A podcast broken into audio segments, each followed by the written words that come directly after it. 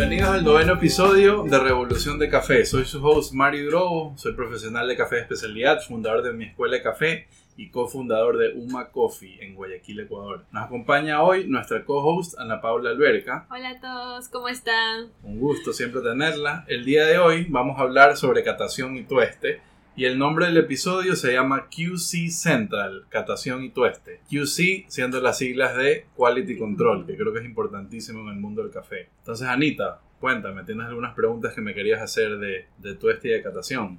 Bueno, más que nada creo que este tema es muy importante tanto para profesionales y para personas que recién están comenzando a meterse en el mundo del café, entender cómo catar, o no necesariamente cómo catar, sino saber cuáles son todos los parámetros importantes. Entonces, vamos por la pregunta más básica y necesaria de entender es qué es catar y pues qué es el tueste del café Ya. como tal.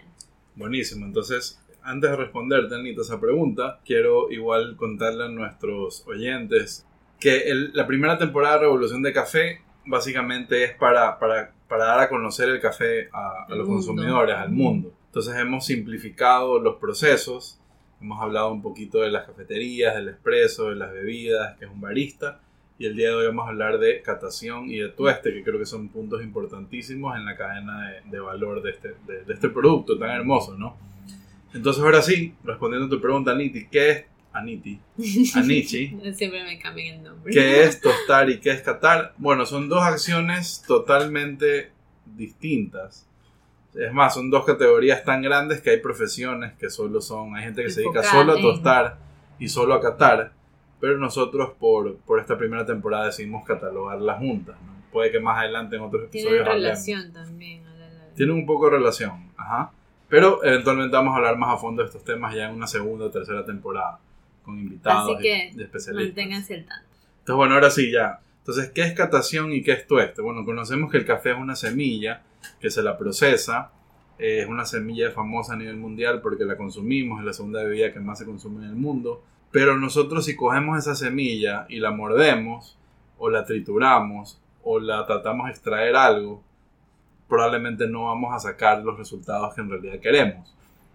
Entonces el café, como lo conocemos hoy por hoy, esa bebida que la tomamos en cafeterías, expreso, en cold brew, en, café filtrado, filtraditos, como dice Anita, eh, necesita ser transformada para, para poder extraer todo eso que conocemos como café. Café como tal. Entonces por eso necesitamos el tueste, por eso es tan importante el tueste. El sabor que nosotros sacamos del café viene de dos fuentes, por decirlo así. Una es la semilla, o sea, qué está dentro de esa genética, qué variedad es, qué proceso, qué terroir, como dirían los, los de vino, eh, es, o sea, todas esas cosas que hacen que esa semilla sea compleja. Entonces esa semilla tiene eh, ácidos orgánicos, eh, puede tener complejidad de sabores, propiedades organolépticas, pero hay que, hay que sacarlas, ¿ya? Ok. Y la segunda parte del sabor del café viene del tueste. Entonces cuando tú tuestas el café, estás cocinando el grano, estás resaltando esas características de la semilla, pero también estás generando nuevos sabores, estás como que cocinando, es como cuando cocinas algo, cuando tuestas algo, cuando fríes algo, estás cambiándole las propiedades. Claro. Entonces, el tueste también se desarrollan sabores del tueste. Entonces, ahí viene lo que se conoce como la reacción Maillard o la caramelización, que justamente tocamos un poquito ese tema con, con Marcela Chau, nuestra primera invitada, la nu- Nutrióloga. nutri- nutrióloga. Y vemos cómo la reacción Maillard crea nuevos sabores, ¿no? Crea estos sabores de, de chocolate, de, de sugar browning o de, o de azúcares. Entonces un buen café es una mezcla de eso. El, el café que, el sabor que desarrollamos de la genética de la semilla y el sabor que se desarrolla En del el tueste. Y es la mezcla de esas dos cosas que hacen que un café sea complejo. Oh, por eso que también, como tú decías hace un rato, pues hay profesiones directamente a eso, es algo que influye bastante. Es más, influye tanto que tu, un buen café lo puedes dañar si lo tuestas mal, o subdesarrollado o sobredesarrollado. Entonces también es todo un arte en sí. Y la catación, ¿qué es la catación? La catación es el proceso de control de calidad de, para poder medir objetivamente un café. Entonces, eh, hay diferentes formas de catar, hay bastantes métodos, hay empresas que tienen su propio método. Aquí en, en UMA estamos por desarrollar nuestro propio método de control de calidad. Pero usualmente el estándar eh, a nivel mundial es la tabla de catación del SCA. La toman como O sea que al referencia. final del día yo, o sea, yo como empresa de café puedo cambiarlo un poco en base a, a mi gusto. A tu gusto, a tus necesidades. Ok. Por ejemplo, hay unas tan sencillas como me sirve, no me sirve Ajá. el café y hay otras más complejas para verlo objetivamente.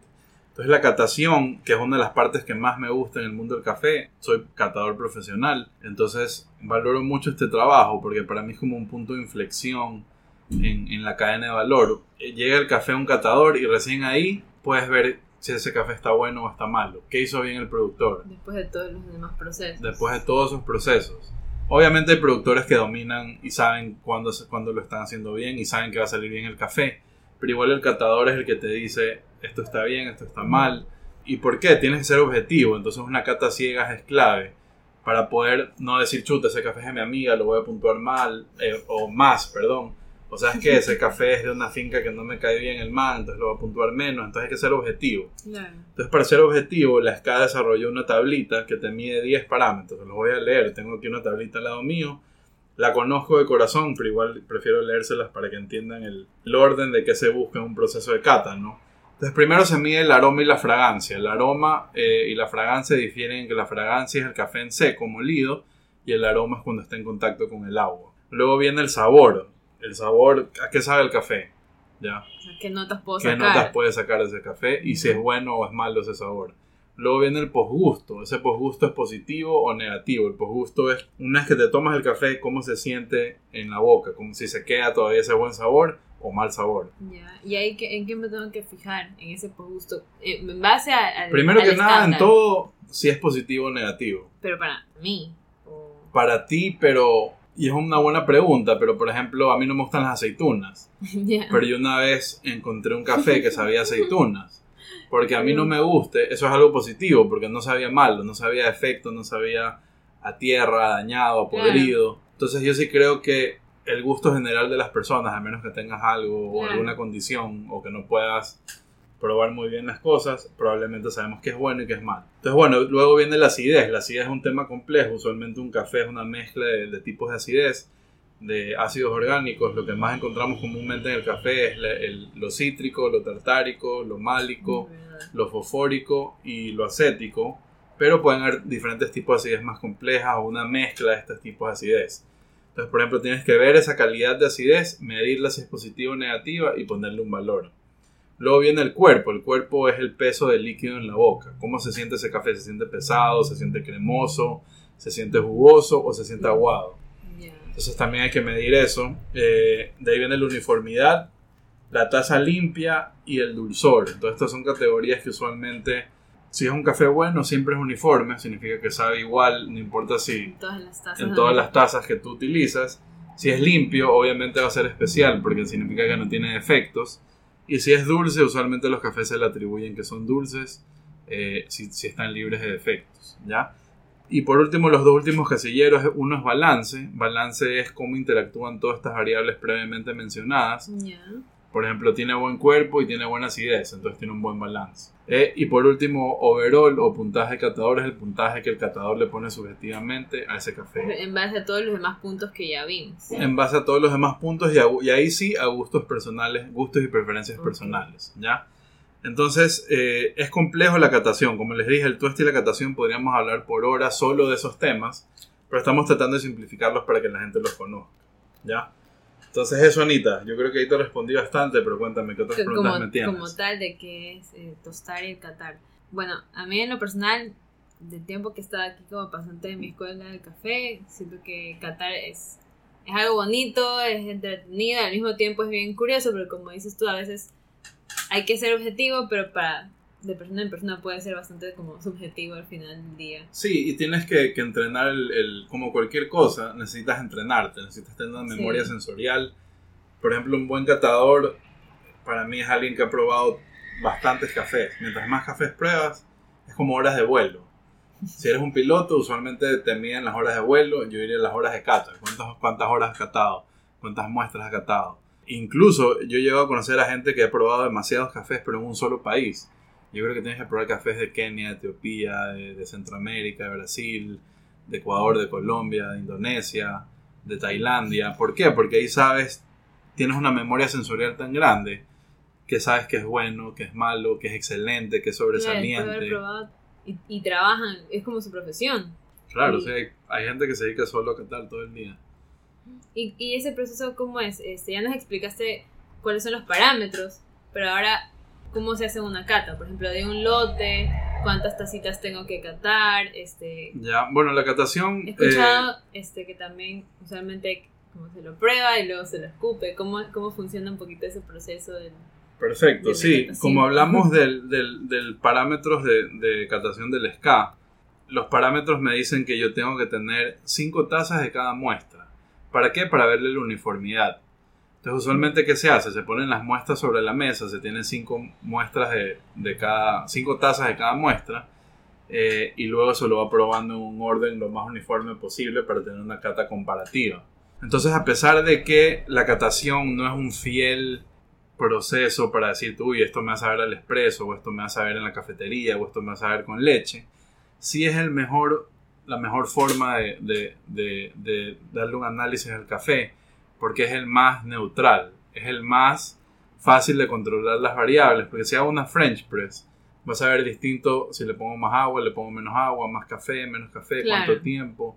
En cambio, la catación es lo más estándar posible para nivelar las condiciones de todos los cafés y poder compararlos y poder saber cuál es mejor, cuál es peor o por qué son Más iguales. que nada por, por esa puntuación, ¿no? También. Por esa puntuación. Es como un ritual. Entonces sí, el parte del ritual es probarlo, eh, sobre todo si haces catas constantes y todos los días. Entonces por eso no te puedes tomar todo ese café, porque si no vas a estar hiperactivo, no vas a poder Todos dormir. los días de tu vida, claro. Por ejemplo, yo he tenido cataciones, he sido juez de, de campeonatos y de concursos de calidad de café pesados aquí en, nacionalmente, en- nacionalmente me refiero a Ecuador, y ahí hemos catado 100 muestras en un día, o sea, 500 tazas de café.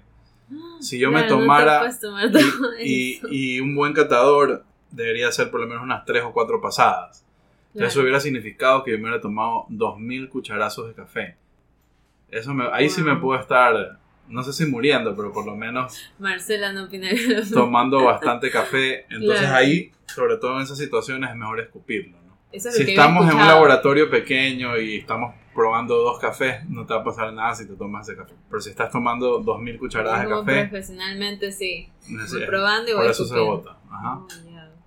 Y bueno, ahora retomando el tema del tueste, este, ¿qué tanto influye el tipo de tueste en el sabor final de mi taza? ¿O cómo yo decido qué tueste le voy a dar al café? Ya, eh, es una excelente pregunta, Anita. ¿El tueste influye en el café? Bueno, primero que nada, muchísimo, porque necesitas tostar el café para poder eh, extraerlo, Hacerlo. hacerlo. Eh, pero sí va a influir bastantísimo. Entonces, por ejemplo, es bien difícil medir el grado de tueste. O sea, porque tú puedes ver un, un grano, verlo por fuera, pero no sabes si por dentro lo tostaste bien o tiene otro color.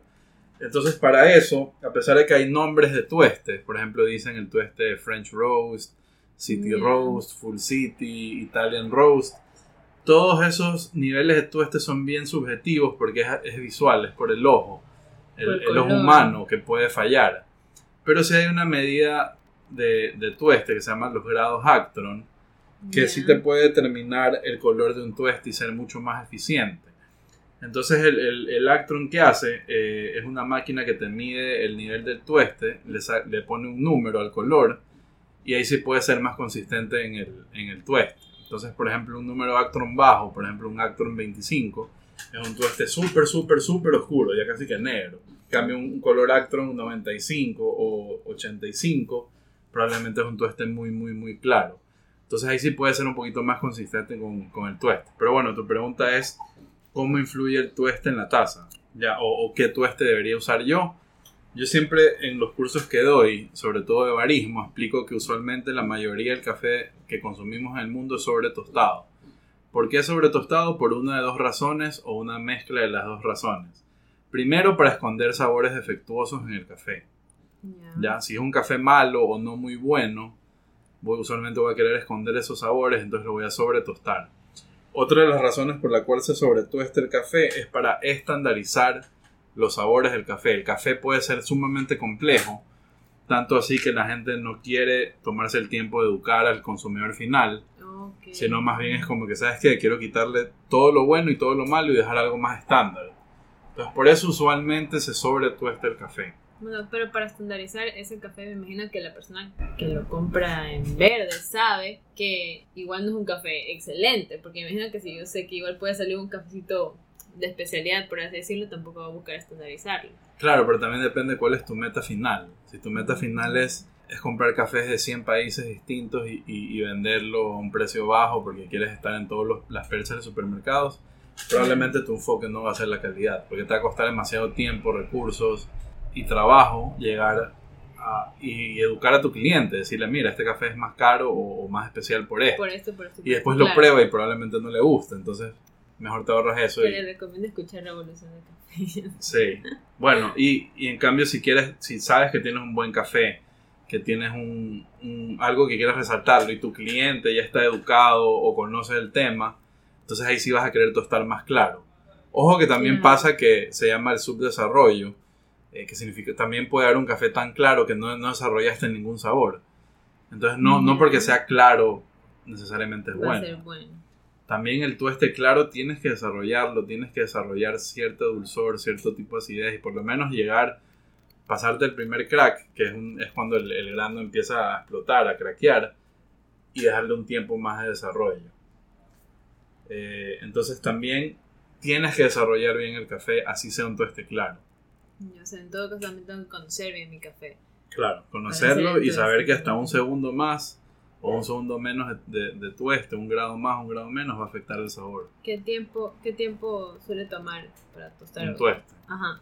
Eh, si las condiciones están bien, un tueste puede durar, dependiendo del tipo de tostadora, si es por lecho fluido, que es por aire caliente, o, por, o por calor directo o indirecto. Una tostadora tradicional de tambor puede durar entre, yo diría que un lecho fluido, que es aire caliente, eh, probablemente entre 7 a 10 minutos. Un- Una ¿Qué café, cantidad? Más o menos. O- cada tostadora es distinta. Ok. O sea, tostadoras de laboratorio de 50 gramos, como también tenemos tostadoras industriales que tostan 500 kilos de café a la vez. Entonces, de eso depende bastante el qué approach vas a tener. Pero yo diría que un tueste ideal dura entre 8 y 12 minutos. Si alguien sabe tostar bien, si le mete la energía necesaria a la máquina para penetrar el, el grano. Si el grano es ideal y la máquina es ideal, un tueste dura entre 8 y 12 minutos.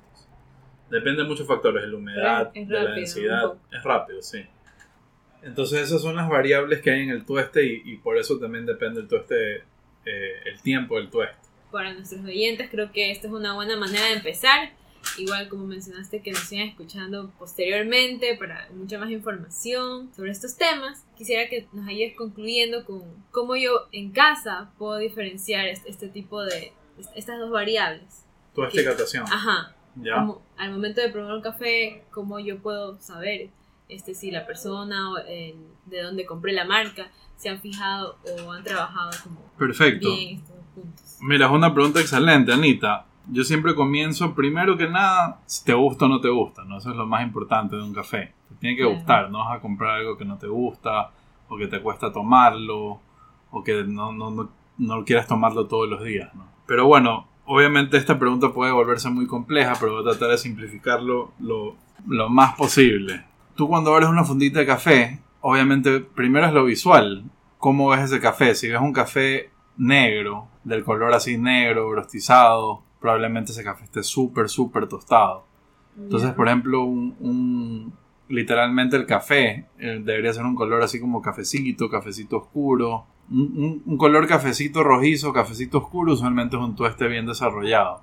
Entonces, probablemente ahí vas a tener notas a chocolate, a frutos secos, eh, un tueste ya más como, como rojizo, anaranjado, un tueste un poco más claro también se nota. Ahí probablemente vas a, a tener notas más frutales, más cítricas, notas que probablemente no lo asocies con café. Y es fácil encontrar este con tuestes claros. No, no es tan fácil, sobre todo en el ámbito comercial, usualmente so- predominan los tuestes oscuros. Ya, entonces supermercados tal vez no pueden encontrar fácilmente un tueste clarito. Probablemente si quieres para un tueste claro, el mejor consejo que te podría dar es que vayas a, a tu... busques cafeterías de especialidad en tu ciudad, en tu pueblo, en tu país, los visites, hables con el barista, si ves que, que él tiene bastante conocimiento, Claro. probablemente te pueda recomendar un café. Entonces, yo creo que esa sería la mejor opción. Cada vez más, igual a un paso lento, sobre todo en Latinoamérica, estamos viendo marcas de café de especialidad en los supermercados, pero eso es algo que todavía le falta un poco desarrollar. ¿no? Desarrollarse, claro. Por ejemplo, en Estados Unidos, en ciertos supermercados sí hay bastantes marcas de especialidad. Por ejemplo, en Whole Foods, en, en Estados Unidos, me gusta porque tiene marcas de especialidad en todo el país, pero también parte de la percha se la dedica a los tostadores locales. Entonces, por ejemplo, si yo voy a un Whole Foods en Florida, probablemente voy a ver tostadores de Florida. Solamente. Si voy a un, un Whole Foods en Seattle, voy a ver tostadores de Seattle, de, de Esa es Washington. una buena iniciativa, la verdad, por parte del supermercado. Sí, es una buena Para iniciativa. incentivar Como incentivar. a, a los, a los tostadores locales. Ajá. Ajá. Entonces, por ejemplo, eso es algo que se está empezando a dar. Y también tienen cafés especiales que sí están presentes a nivel nacional, ya los más grandes, ¿no? Entonces, eh, bueno, eso en cuanto al tueste, ¿no? Y ahí en la catación, lo que ustedes pueden hacer es tratar de siempre tener una cata comparativa. Entonces, por ejemplo, si van a catar en su casa, probablemente sería bueno tener dos o tres cafés distintos para que puedan ver las diferencias de esos cafés Diferentes marcas, dices. tú. diferentes marcas o si es la misma marca, diferentes tipos. Y ahí sí tratar de fijarse, como obviamente no todos aquí son catadores entrenados, pero si traten de ver, primero que nada, les gusta o no les gusta. Segundo, Bien. qué sabores tiene. ¿Te hace acuerdo más como algo, algo frutal, algo floral, o algo más achocolatado, o algo más amargo? Entonces como que ahí empiezas a ver las diferencias. Trata de fijarte en eso. Luego trata de fijarte en el cuerpo del café. ¿Es pesado? ¿Es, es líquido? ¿Es jugoso? Eh, y ahí trata de comparar de marca en marca y, y a- hacer una cata comparativa. Claro, como algo más personal también.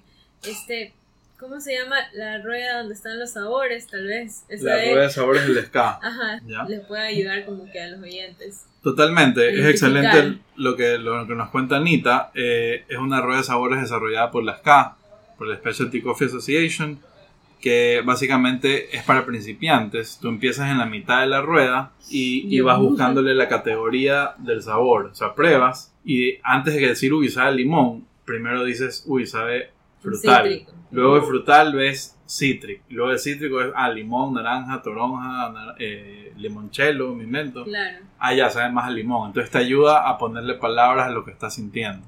Entonces eso creo que es una muy buena herramienta y, y gracias por mencionarla, Anita. Y en el futuro, pues ya no tengo que ver la, La rueda. la rueda de sabores, simplemente, ah, ya, chocolate. Claro, eso ya es con, con la memoria sensorial y el paladar, ¿no? Entonces, bueno, yo creo que avanzamos bastante. Obviamente estos temas y muchos de los temas que tocamos son temas que literalmente pueden, podríamos hablar por horas, de horas, de horas, de semanas y meses y, y no parar. detalle. Pero obviamente esto, el punto de revolución de café es abrirle la mente a las personas a que investiguen, a que busquen, a que conozcan. Entonces, eh, Anita, unas palabras de despedida. Muchas gracias por escucharnos ya en este noveno episodio. Se los invitamos a que sigan aprendiendo sobre lo complejo y maravilloso que es el cafecito Ujú. para sus casas, para en las cafeterías. Te agradezco, Mario, en verdad, porque siempre igual estás a disposición de darnos todos tus tips. Un millón gracias. Y bueno, y con eso nos despedimos. Eh, quédense para los siguientes episodios. Mismo estamos por concluir la primera temporada. Esperemos que haya muchas. Eh, bueno, muchas gracias al, al equipo, Alejandro, Francisco, Anita. Y no se olviden de seguirnos en redes sociales, arroba revolución de café, guion bajo, arroba barista Mario BC, arroba mi escuela de café y arroba Ana Paula Deil. Estén atentos a los siguientes episodios y recuerda que el mejor café es el que más te gusta. Nos vemos.